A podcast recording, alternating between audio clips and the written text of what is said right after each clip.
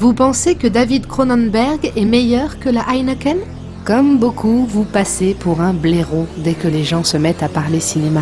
Vous voulez briller en société Alors cette émission est faite pour vous. En effet, aujourd'hui nous allons trouver un remplaçant à mon petit Grégoire. Notre première candidate, comment t'appelles-tu Gwendoline, Dis euh, l'anecdote. l'anecdote. Très bien.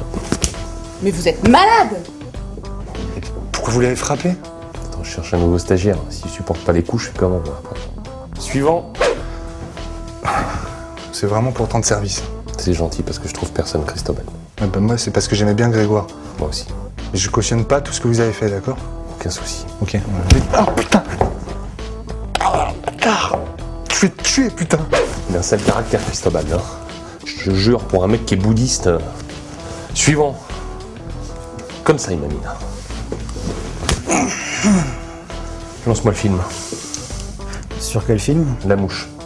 En effet, aujourd'hui, La Mouche. T'as pas mal Si C'est bien. Tire ton panneau. Un remake du classique de 1958 La Mouche Noire est largement inspiré par la métamorphose de Kafka. La Mouche reste l'un des plus grands films de David Cronenberg, récompensé d'ailleurs au Festival d'Avoriaz. Saviez-vous que le cinéaste imposa au studio Jeff Goldblum jugé pas assez bankable par les producteurs Que Jeff Goldblum suggéra que sa partenaire à l'écran soit Gina Davis, sa fiancée de l'époque Saviez-vous également que la pose des prothèses de Jeff Goldblum demandait près de 5 heures de travail Que la main qui fond sous le suc digestif de la créature a été créée en gélatine, puis filmée au ralenti sous un projecteur de haute intensité et un sèche-cheveux Que David Cronenberg fait un caméo dans le film en prêtant ses traits au gynécologue qui examine Gina Davis Que les costumes sont signés Denise Cronenberg, sœur du cinéaste Qu'une suite verra le jour en 1989 ainsi qu'une version opéra mise en scène par Cronenberg en personne et jouée en 2008. Ou encore que plusieurs scènes ont été coupées au montage, dont une fusion entre un babouin et un chat, une fin alternative où Gina Davis donne naissance à un bébé ailé, ainsi qu'une interview du personnage principal reprise dans La Mouche 2. Et maintenant. Comment tu t'appelles Grégory. Je peux t'appeler Grégoire Oui Et maintenant, Grégoire L'anecdote. L'anecdote qui calme tout le monde, même tes amis les plus calés.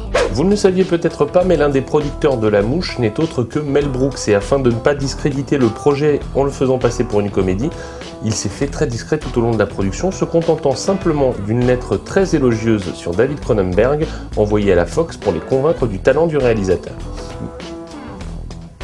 Allez, dis-le, va. Merci qui T'es engagé, ben.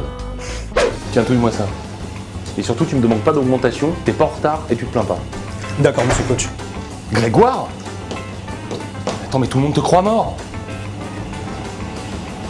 Merde, je lui ai fait signer son contrat là.